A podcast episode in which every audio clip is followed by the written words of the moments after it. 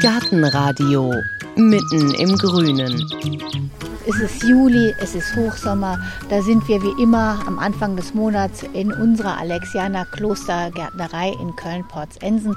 Und da steht jetzt neben mir Marco Büttgenbach, der Leiter der Klostergärtnerei. Marco, es war heiß, es hat wenig geregnet. Was ist denn dieser Juli jetzt für ein Gartenmonat? Der Juli ist eigentlich ein, ein Ruhemonat. Wie du richtig sagst, es ist heiß. Normalerweise pflanzt man nicht großartig was, abends mal eine kleine Lücke oder mal ein, zwei Pflanzen, sonst hat man unglaubliche Gießarbeit. Aber es ist tatsächlich, wenn es noch regnen sollte, ein Monat, in dem man unbedingt nochmal düngen sollte. Aber ganz wichtig, es muss was mit Wasser zu tun haben. Ne? Ich kann jetzt nicht Dünger auf den Rasen schmeißen, der verbrennt, sondern wenn es regnet, kann ich noch einmal, und zwar Stick stickstoffbetont düngen. Das ist das letzte Mal in diesem Jahr, dass ich stickstoffbetont dünge. Dann später, so Ende August, Anfang September, gehen wir mal auf eine Kali-Düngung, um eine Winterhärte zu haben. Aber jetzt ist tatsächlich nochmal Düngezeit im Garten, stickstoffbetont, gerne organisch, sehr zu empfehlen für diese Zeit ist aus Corner. Hinten raus ist gegebenenfalls die Neudorfschiene, die günstiger, weil die Kali betont ist. Und was ist das dieses Jahr für ein Garten? Ja, ich habe den Eindruck, es ist alles früher. Gemüse ist früher, Beeren sind früher, alles ist irgendwie früher reif. Oder ist mein Eindruck falsch? Ja, der ist falsch. Das ist ganz normal. Obst hat natürlich gelitten unter dem wenigen Wasser im Juni. Woher sollten die Früchte groß und dick werden? Das ist nicht so ganz einfach gewesen. Ne? Aber ansonsten ist das, ist das ganz normal. Ja? Normales Gartenjahr. Also es ist aber wirklich tatsächlich so, dass ja wir Laien uns sehr viel darüber unterhalten, dass es so trocken ist und dass es so wenig geregnet hat und dass es so heiß war und dass dieses Jahr alles anders ist. Aber ich sehe jetzt hier eigentlich einen entspannten Profigärtner vor mir, der mit den Schultern zuckt und sagt, äh, jedes Jahr ist anders. Genau, also genau so ist es. Und wir müssen natürlich als Betrieb, der sagt, wir leben ein bisschen davon auch, sagen, ja gut, wenn einer mal fünf Tage im Sommer, im Juni weggefahren ist und hat dann fünf Tage 30 Grad nichts gemacht, kommt man gerne noch in die Gärtnerei und kauft ein paar neue Sachen. Das gehört dazu. Das ist einfach so. Und wir haben Juni gehabt und haben einfach tatsächlich im Sommer Sommer und da gibt es nichts äh, Problematisches dran. Ja. Und was auf alle Fälle ist, man kann überall jetzt Beeren leuchten sehen, rote Johannisbeeren und Stachelbeeren und das ist unser Thema heute. Es geht mal um Vitamine, Vitamine, Vitamine und um ganz tolle Beeren und was Gärtner mit Garten und auch nur mit dem Balkon alles davon haben können. So, und da sind wir jetzt hier mitten zwischen Reihen voller Beeren. Ich stehe hier neben Gärtnermeisterin Dagmar Hauke. Hallo Dagmar. Ja, hallo. Und da müssen wir ganz am Anfang mal sagen, die Beeren, Stachelbeere, Himbeere, Brombeere, das ist eigentlich was, da können jetzt alle zuhören, das ist was für Garten und für Balkon mittlerweile, oder? Die meisten Sorten ja. Bei Brombeeren, die sehr ausladend sind oder Kiwis oder so, da ist das nicht so. Aber die Himbeeren, Johannisbeeren, Stachelbeeren, das funktioniert auch im großen Kübel. Von dem her ist das auch für Balkongärtner was. Sollen wir mal anfangen mit den Klassikern? Johannisbeere. Wo stehen die? Die haben wir hier auf dem Boden.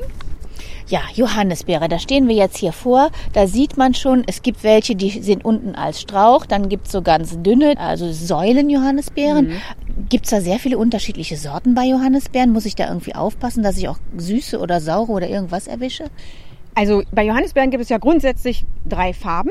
Es gibt weiß, rot und schwarze Johannisbeeren. Und dann gibt es natürlich noch innerhalb dieser Farben verschiedene Sorten. Um, um das Ganze zu komplizieren, es gibt vor allen Dingen er verschiedene Erziehungsformen. Und deshalb sieht man hier sowohl Stämmchen, die hoch sind, die niedrig sind, als auch Säulen oder eben Büsche klassischerweise. Die einen kann man halt bequem im Stehen ernten und die anderen sind Büsche, die man quasi teilweise in der Hocke oder auf dem Höckerchen von unten ernten muss. Und so gibt es jede Sorte eigentlich in jeder verschiedenen Art von Erziehungsform, die dann vom, vom Baumschüler vorbereitet worden sind und die man dann quasi in der Form halten muss. Also man darf jetzt nicht beim Stämmchen unten Wurzelausläufer oder so hochziehen, die tragen halt nicht. Aber im Endeffekt, eigentlich ist die Form vorgegeben und die behält man bei. Und abgesehen jetzt von der Form, ich habe ja eben weiße und rote und äh, schwarze, ist da außer der Farbe sonst noch was anders? Also der Boden und die Pflegeansprüche sind ähnlich. Eventuell könnte man die, die schwarzen so ein bisschen rausnehmen, weil die schwarzen ähm, eher am einjährigen Holz, während die weißen und roten eher am mehrjährigen, zwei- bis dreijährigen Holz tragen. Also der Schnitt ist da ein wenig anders. Die bilden auch viel weniger neue Triebe von unten, die pflanzt man ein bisschen tiefer. Aber grundsätzlich sind alles Johannisbeeren und mögen alle einen pH-Wert von 5,5 bis 6,5, mögen schönen lehmigen Boden, feuchte Standorte in der Sonne sind am beliebtesten und da sind sie ähnlich. Und ich habe eigentlich noch nie irgendwelche Würmchen an Johannisbeeren gesehen. mögen die das Saure nicht oder warum haben die keine? Oder war das Zufall? Also Würmer gibt es eigentlich nicht in der Frucht. Es gibt aber schon Blattwespen, die fressen an den Rändern der Blätter. Die nehmen auch zu mittlerweile, weil oft die Gärten so klein sind, dass die schon mal nicht in die Sonne gepflanzt werden, sondern in Halbschatten oder an widrige Standorte und da erkennt man dann den Schädling nicht direkt. Also an den Früchten ist eigentlich nichts, aber an den Blättern kann ein Schaden auftreten. Und dann sind das tatsächlich kleine Würmchen, die sehr schnell sich fallen lassen oder abseilen. Ja, das sind dann eher Räubchen. Also wir halten mal fest, die braucht lehmigen Boden, die freut sich über ein bisschen Platz, die freut sich über Sonne. Und wie sieht es aus mit dem Schnitt? Ja, der Schnitt sollte eigentlich nach der Ernte erfolgen, bis hin in den Winter, in den blattlosen Zustand. Da sieht man sehr gut, wie sie aufgebaut ist. Und man muss bedenken, dass das Bärenobst oft buschartig aufgebaut ist. Das heißt, man erneuert immer wieder das Gerüst. Das kann binnen zwei, drei Jahren passieren, aber man muss immer wieder gucken, Anhand der Färbung des Holzes erkennt man, wie alt das Holz ist und man muss einfach mal austauschen, dass man auf neue Neutriebe, die von unten kommen, zurückgreift und die alten einfach mal robust wegschneidet. Äh, und ich habe äh, gelesen, dass bei Johannisbeeren man sogar Triebe abschneidet, wo Beeren dran hängen. Ja, das kann man machen, um die Beerengröße zu erhöhen und um quasi das Ganze schon äh, luftig zu machen, damit ein Mehltau oder irgendwas nicht so leicht übergreift auf die Spitzen oder solche Sachen. Aber grundsätzlich braucht man das nicht während der Vegetation machen. Ich würde immer dazu raten, im Kleingarten ist man nicht auf die großen Beeren, die es im Supermarkt geben muss, angewiesen. Von dem her würde ich das abernten und dann ähm, würde ich danach einen ruhigen Schnitt machen, eventuell wirklich sogar in der blattlosen Zeit. Früher hat man das sogar wegen dem Glasflüglerraupen, die in die Schnittwunden gehen könnte, empfohlen. Heute ist der Glasflügler nicht mehr so ein Schädling, von dem her sagt man direkt nach der Ernte. Aber man sollte also wirklich sich Zeit lassen und dann auch wirklich das Gerüst gut vor Augen haben und dann schneiden tut einem ja auch in der Seele weh, einen Ast mit Beeren abzuschneiden eigentlich. Ne? Ja, finde ich auch recht schade. Vor allen Dingen, äh, mittlerweile hat man fast mehr mit Sonnenbrand Probleme, weil Extremtemperaturen auftreten. Und wer weiß, ob dann nicht die freigelegten Stellen, wenn man einen großen Einschnitt in der Vegetation macht, noch mehr Sonne abbekommen, weil sie ja vorher im Schatten lagen, dann extrem darunter leiden und man sich dadurch den Rest der Ernte dann noch verbrennt. Also da würde ich vorsichtig sein.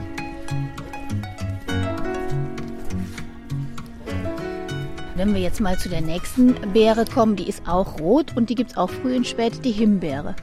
Richtig, bei der Himbeere gibt es die klassischen Sommersorten und es gibt die Herbstsorten. Und die Herbstsorten, die haben noch dazu oft eine Frühsommerernte, kann man teilweise daran erreichen.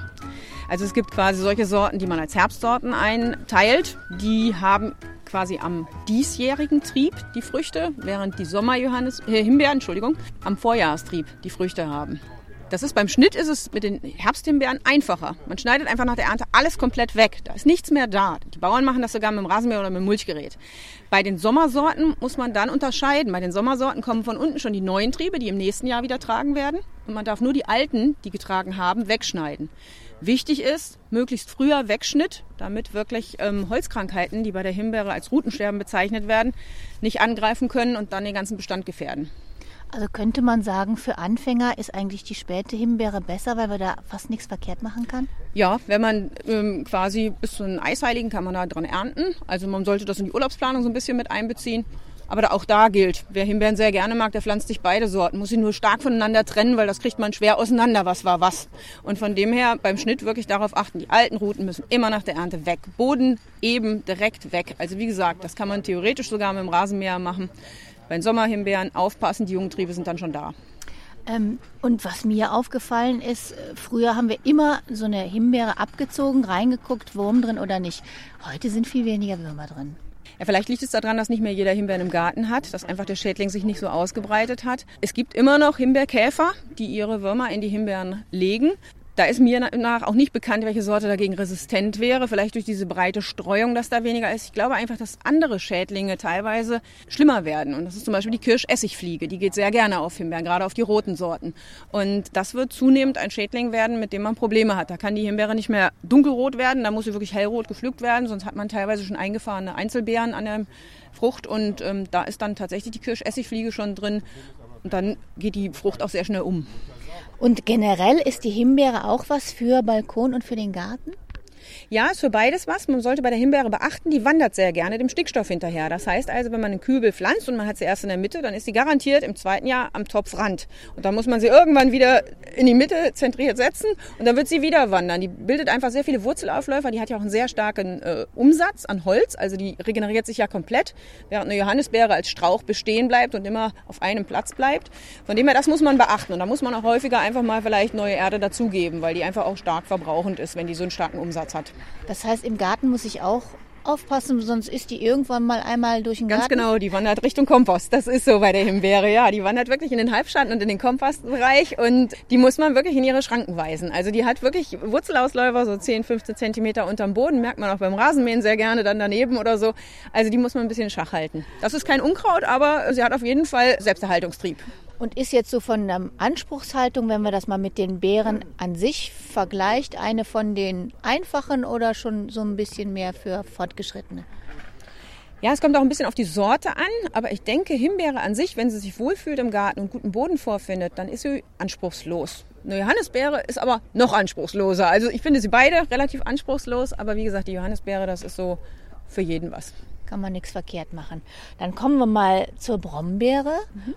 Ist das heute noch so, dass die Brombeeren sich wirklich immer so dramatisch ausbreiten wollen? Also es gibt jetzt neuerdings auch Sorten, die wirklich aufrecht wachsen und nicht diesen bögigen, hängenden Wuchs haben, wo die äh, Spitzen der Triebe schon wieder in den Boden ranken, schon wieder Wurzeln bilden und von da aus geht's weiter. Allerdings ist immer noch die Brombeere stark wachsend. Das heißt, auch diese aufrecht wachsenden Sorten können Überhang bekommen, gerade wenn sie nicht ordentlich ausgeschnitten werden. Jährlich muss das wirklich erneuert werden, das äh, Astgerüst. Dann kann es passieren, dass sie sich auch ausbreiten.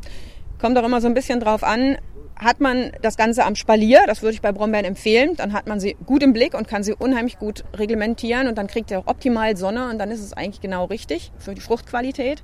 Wenn man sie einfach nur wild im Garten wachsen lässt, hat man auch immer noch Schwierigkeiten, auch mit den neuen Sorten. Sollen wir mal hingehen zu den Brombeeren? Wir sind hier. Ah, da leuchten uns schon die schwarzen Früchte entgegen. Hier ist es eine Theodor Reimers und ich fasse die mal an. So, und die hat nämlich noch hier, kann man sich ordentlich picken, Ganz die genau. hat noch Dornen. Richtig.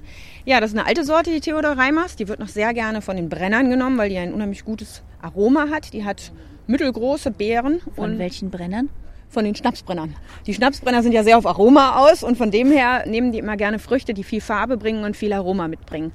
Und es gab, äh, ja, vor, vor 20, 30 Jahren ging es dann los mit den Dornenlosen und die hatten nicht wirklich Aroma. Und von dem her haftet denen so ein bisschen noch der Ruf an, dass die nicht so geschmackvoll sind. Das stimmt aber mittlerweile nicht. Abraten würde ich vom Geschmack her schon von den Brombeeren mit aufgespaltenem Blatt. Also diese nicht klassischen Brombeerblätter, das sind oft Sorten, die auch stark zum Verwildern neigen und die meiner Meinung nach thorn-free, thornless, die sehr wenig Aroma mitbringen und auch keine großen Früchte mit viel Aro Fruchtqualität. Zu empfehlen wäre eher Navajo. Die wächst zum Beispiel aufrecht. Das ist eine Sorte, die man im Garten ordentlich halten kann. Am besten an einem Spalier und an einem Zaun entlang und nicht rankend, sondern wirklich hochgebunden. Dann hat man sie gut im Blick. Neu sind solche Sorten wie Räuben. Die sind zum Beispiel so, dass sie mehrere Ernten im Jahr versprechen haben aber noch ein bisschen Probleme mit der Winterhärte. Da muss man noch mal gucken. Das ist jetzt gerade die erste Sorte, die äh, quasi eine Doppelernte ähm, ja, quasi bringt. Da hat man eine frühe Ernte und eine späte Ernte. Das ist jetzt für die Bauern nicht so interessant. Die hätten gerne eine Haupterntezeit, wo die Erntekräfte schnell durch sind mit dem Ernten und dann kommt quasi die nächste Zeit. Dann kann man ordentlich planen. Aber das ist für den Kleingarten was, um immer mal wieder zu naschen.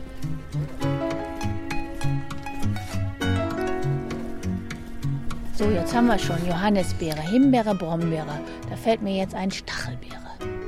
Ja, Stachelbeere ist leider häufig aus den Gärten verschwunden, was ich sehr schade finde, weil Stachelbeere an sich, da ist ganz viel Züchtungsarbeit geleistet worden und ähm, früher galten immer die Stachelbeeren als empfindlich mit dem amerikanischen Stachelbeermehltau, der nicht nur die Blätter, sondern auch die Beeren befällt und dann ganze Ernten ausfallen lässt.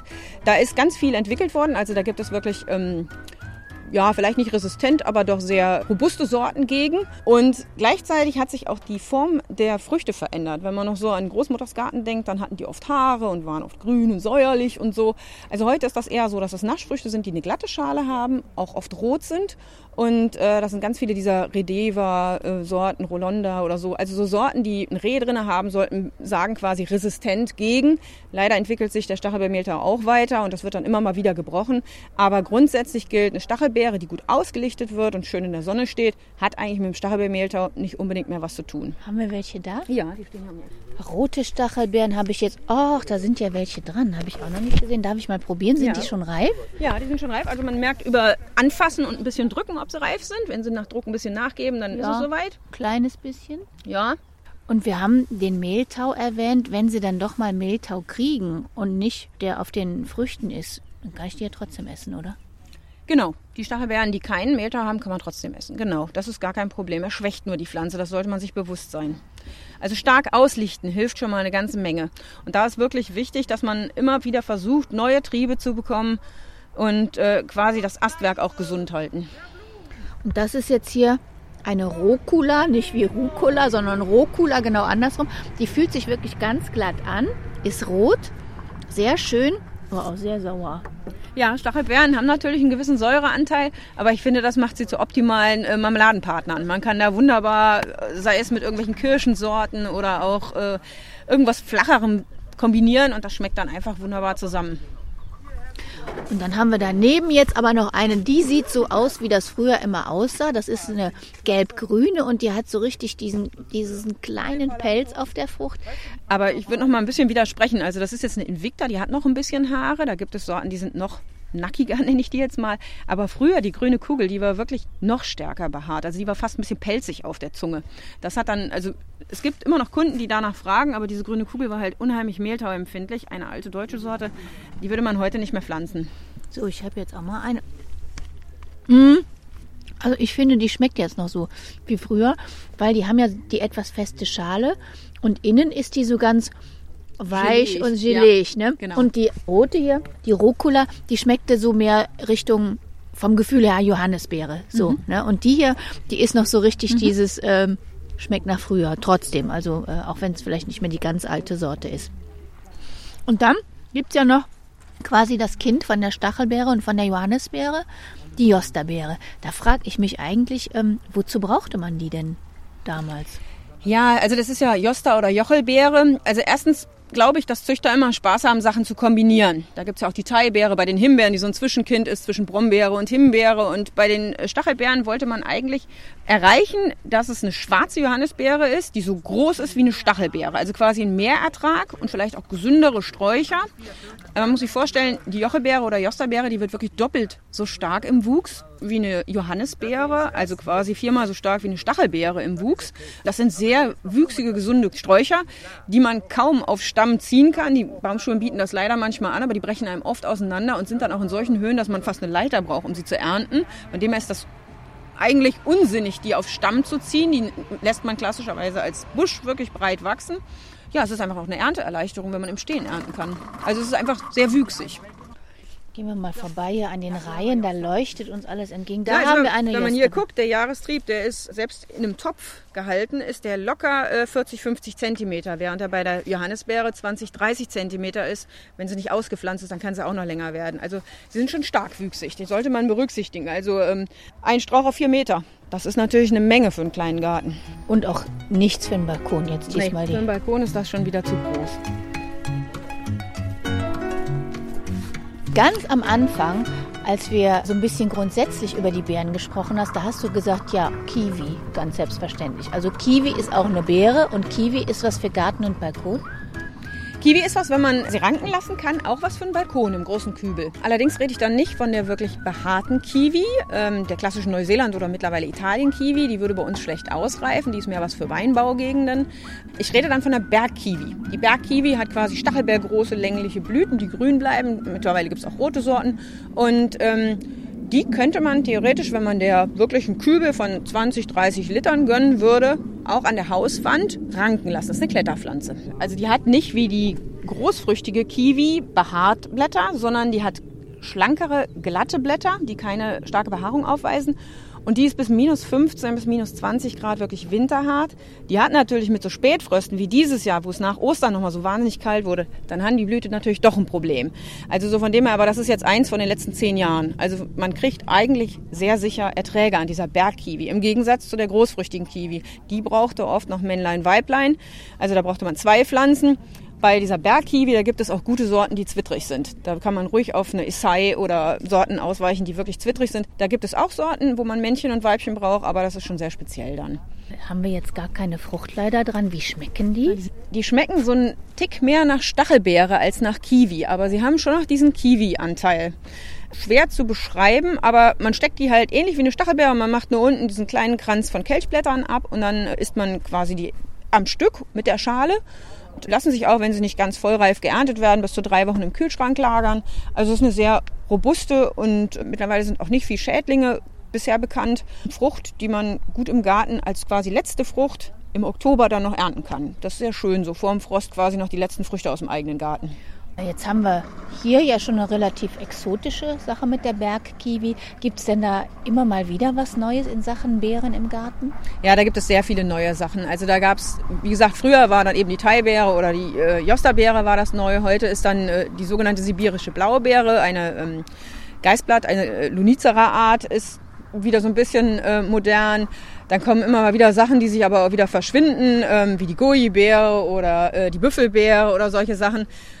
Die Goji-Beere hält sich noch, weil der noch nachgesagt wird wegen diesen hohen ähm, gesunden Anteilen in der Frucht. Hat sich aber nicht so ganz durchgesetzt, weil die eben nicht in den süßen Bereich, sondern eher so in den bitter bis süßlichen Bereich geht. Das ist nicht jedermanns Geschmack. Was gibt es denn noch so für Beerenarten, auf die man vielleicht als erstes von alleine gar nicht so kommt? Es gibt da einiges an Beeren noch, teilweise wächst es aber an einem Halbstamm, also wie so ein Holunder oder fast schon strauchig, bäumig, das ist dann nichts für einen Kübel. Sanddorn ist der Klassiker natürlich noch, wobei Sanddorn einen Ausbreitungsdrang hat, das sollte man bedenken, der wird ja gerne an der Küste auch zur Küsten ähm, äh, Haltbarmachung benutzt, also quasi zum äh, Sandfang. Kornekirsche ist so ein Klassiker, der als Strauch gezogen werden kann und der einfach ähm, leider bei uns auch gar nicht bekannt ist. Aber das ist halt ein wunderbarer Geschmack wie eine Kirsche und sehr gesund dadurch auch und gleichzeitig auch noch ein wunderbarer Ziereffekt. Blüht als erstes mit im Jahr im Februar, ist eine tolle Bienenweide, hat ein bisschen Herbstfärbung nachher, also kann sehr gut in Form gehalten werden, kann man auch als Hecken pflanzen. Also das ist so für mich als Imker so mit einer der Bäume, den muss man unbedingt haben, wenn man die Möglichkeit hat, ihn auszupflanzen. Vier, fünf Meter kann er werden, aber er wächst langsam und ist sehr gut schnittverträglich. Also von dem her ist er auch meistens sehr teuer, wenn man ihn kauft. Leider, weil die Baumschulen auch ihre Zeit brauchen, bis er dann die Größe hat, dass er verkauft werden kann. Aber Kornelkirsche für jemand, der ein bisschen größeren Garten hat, durchaus mal ein Geheimtipp. Der blüht sehr schön gelb, das sieht ja ganz toll aus, sieht man hier auf dem Bild, und hat dann rote Beeren. Genau, der hat rote Beeren oder Kirschen mit einem festen Stein in der Mitte. Mittlerweile gibt es auch großfrüchtige Sorten, die dann veredelt werden. Das ist dann Casanlaca, ist der Klassiker. Oder gibt es aber mittlerweile auch ganz viele Züchtungen, weil einfach dieses Wildobst ja einfach auch schön ist und weil man sich der Nützlichkeit dieser Pflanzen auch bewusst ist. Ja, was es natürlich auch noch gibt, ist die Felsenbirne. Ist jetzt nicht unbedingt ein Exot, wird oft als Zierstrauch auch gepflanzt, wegen dem frühen äh, kerzenblütigen ähm, Austrieb im Frühjahr und dann der schönen Herbstfärbung wird halt richtig rot und wirft dann erst die Blätter ab. Ähm, Beeren oder kleine Früchte sind da halt dran, die von rot auf blau umfärben und die ich persönlich besser als Blaubeeren im Pfannkuchen finde, haben so ein leicht marzipaniges Aroma. Da sind die Vögel auch sehr scharf drauf. Also man sollte eventuell gucken, wann gehen die Vögel in den Strauch und dann selber anfangen zu ernten. Die sind mittlerweile jetzt schon abgeerntet oder schon, schon durch von der Erntezeit her. Die sind früh im Jahr. Die sind quasi mit den ersten Johannisbeeren werden die reif. So, und da ist jetzt gerade das Stichwort gefallen, Blaubeeren haben wir auch noch. Genau, Blaubeeren sind auch wunderbar im Kübel zu halten, aber auch, wie gesagt, ein 20 bis 30 Liter Kübel wäre gut. Man kann klein anfangen und alle zwei Jahre mal umtopfen, neues Substrat dazu tun. Bei Blaubeeren ist ganz wichtig, dass man auf saures Substrat achtet. Die mögen den pH-Wert von 4,5 bis 5,5, die kommen in normalem Gartenboden nicht gut klar. Es wird immer wieder propagiert, dass es neue Sorten gibt, die ähm, bodenverträglicher sind. Aber eine Blaubeere oder Heidelbeere kommt klassischerweise auf Moorböden vor. Also braucht die wirklich auch ähm, Boden, der diesen pH-Wert aufweist. Also wenn man Erde zufügt, sollte man Moorbeet oder äh, Rhododendron-Erde nehmen. Das gibt es mittlerweile auch torfrei, wer so im Kopf hat, dass es den Mooren schadet. Und dann im Kübel fühlt die sich sehr wohl. Welche Arten habe ich von Blaubeeren, Heidelbeeren? Es gibt natürlich die Waldheidelbeere. Die kann man auch im Garten kultivieren. Die bringt natürlich sehr wenig Ertrag. Und diese klassischen als Obst angebotenen Blaubeeren sind ja weniger die wilden Heidelbeeren aus dem Wald. Das sind eher die Sorten, die man auch unter amerikanische Blaubeere kennt, die als Sträucher gezogen sind, wo die Sträucher auch 1,50 Meter Höhe erreichen und wo man auch wirklich drei, vier Kilo vom Strauch ernten kann. Ja, das ist so der Unterschied zwischen dem Wald Heidelbeeren und den Blaubeeren. Aber grundsätzlich, die färben nicht mehr so stark. Also die im Wald, die haben wirklich diesen klassischen roten bis blauen Saft. Das haben die Kulturheidelbeeren nicht mehr. Die haben wirklich helles Fruchtfleisch, sind aber trotzdem noch von den, von den Anthocyanen und von den Wirkstoffen trotzdem noch sehr gesund. Es ist nicht komplett rausgezüchtet. Und je nach Sorte gibt es da eben dann Sorten, die mehr süß sind oder welche, die diesen süß-sauren Charakter von der Waldheidelbeere behalten haben. Mittlerweile gibt es auch Sorten, die ins Rosane gehen. Da gibt es aber noch wenig Erfahrung mit. Also so was ich gesehen habe, haben die oft auch Spitzenmehltau ähm, oder sowas. Also ich finde schon, dass die Klassiker bei den Blaubeeren, Goldtraube und so durchaus zu empfehlen sind. Und gesund sind eigentlich alle, oder? Die Beeren. Genau, gesund sind sie alle, genau, vom Inhaltsstoffen her. Für mich ist die Bergkiwi eine ganz tolle Neuerung. Daher, dass sie auch gleich im ersten Jahr schon blüht und trägt, finde ich, sie ist einfach sehr schön und eben zur Ernteverlängerung im Herbst fast schon die Ernte. Das finde ich toll. Dankeschön, Dagmar Auke. Gartenradio. Jetzt noch mit dem ganz besonderen Gartentipp der Alexianer. So, und wir kommen jetzt noch zu dem besonderen Gartentipp des Monats. Und das ist ja jetzt über den Sommer unser Erdentest. Das haben wir ja in der letzten Folge mit den Alexianern angefangen. Und da haben wir ja vier Töpfe bepflanzt mit San Vitalien, Husarenknöpfchen. Und vier verschiedenen Erden oder in vier verschiedenen Erden, nämlich unserer hochwertigen Balkonerde, einer guten Blumenerde, einer guten Bioerde und einer Pflanzerde. Nicht billig, aber eben auch nicht die Hochleistungserde. Und die stehen jetzt hier schon seit vier Wochen und werden alle gleich behandelt. Werden alle gleich behandelt, es geht kein Dünger drauf, es wird einfach nur gewässert. Die stehen direkt nebeneinander am selben Standort. Also von daher kann man wirklich von einem echten Test sprechen. Also neben den paar kleinen menschlichen Fehlern, die passieren können, drei Millimeter mehr, aber äh, eigentlich werden sie gleich behandelt. Und der Sinn der Sache ist ja, dass wir mal gucken, wie wichtig ist die Blumenerde, wie robust sind die Pflanzen, wie gut wachsen die, wie kommen sie klar mit Witterung und wie wehren sie sich gegen Schädlinge und wie sieht's denn jetzt aus? Also nach vier Wochen ist auch das, was ich auch erwartet habe, noch kein großer Unterschied zu sehen. Ne? Weil in den ersten vier Wochen ist in allen Erden noch ausreichend Dünger gewesen, gleich Dünger gewesen, wird gleich verbraucht und man kann keinen großen Unterschied erkennen. Man sieht, vielleicht tendenziell hat, haben die beiden Top-Erden, was auch richtig ist, einen leicht größeren Aufwuchs, aber richtig einen großen Unterschied stellt man noch nicht fest. Also für mich sehen die eigentlich auch aus Balkonerde, Blumenerde, als ob die so einen leichten Wachstumsvorteil hätten. Genau, einen leichten Wachstumsvorteil ist richtig, ne, weil die Struktur auch besser ist, gegebenenfalls, in den, also mehr Dünger und so weiter. Aber wir werden in vier Wochen 100 Prozent die großen Unterschiede zwischen diesen Erden sehen. Das Einzige, was vielleicht ein bisschen hinterherhängt, ist die Pflanzerde. Das kann aber auch noch Zufall sein, oder? Das ist noch ein bisschen Zufall. Das war aber klar. Jetzt haben wir noch nicht richtig das, äh, was passiert. Man darf nicht vergessen, wir laufen tatsächlich immer hier da äh, vorbei. Beim Privatkunden hätte das schon ganz anders aussehen können, wenn der mal einen Tag weg gewesen wäre. Würde man schon feststellen, dass diese beiden Erden, also die hochwertigeren Erden, viel besser mal einen Tag Trockenheit auffangen könnten als diese äh, Bioerde und vor allem die Pflanzerde. Okay, dann würde ich sagen, wir warten vier mhm. Wochen, bis mhm. wir wiederkommen. Mhm. Bis hierhin sage ich jetzt Danke, Marco Büttgenbach. Das war es auch schon wieder aus der Alexianer Klostergärtnerei in Köln-Porzensen. Wie immer können Sie natürlich alles nachlesen auf unserer Internetseite auf gartenradio.fm. Da können Sie sich die Beeren angucken und da werden wir natürlich auch nochmal wieder ein Foto zeigen, wie diese Pflanzen denn aussehen. Dann können Sie sich da selber von überzeugen. Und bevor wir Ihnen sagen, wie es in der nächsten Folge weitergeht, hier noch ein Ton aus dem Beet.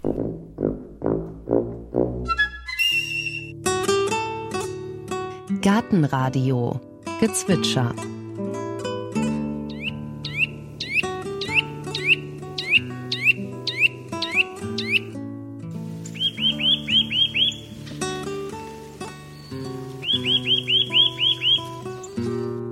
Das war der Kleiber.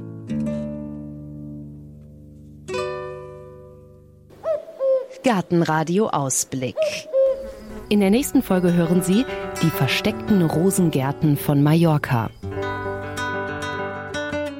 Also es ist erstmal ein, ein Riesengelände. Die meisten, die hierher kommen, sind überhaupt überrascht, dass es hier sowas gibt. Ja, manche kommen durch Zufall, haben sich verlaufen, aber die wenigsten. Die meisten kommen ganz gezielt. Und wenn sie kommen, sind sie aber auch erstmal so ein bisschen geschafft, weil sie hier wirklich, man muss hier durch so eine, ja, ein bisschen unwegsames Gelände. Man fährt ein ganzes Stück durch den Wald, also wirklich idyllisch gelegen, sehr, sehr abgeschieden etwas.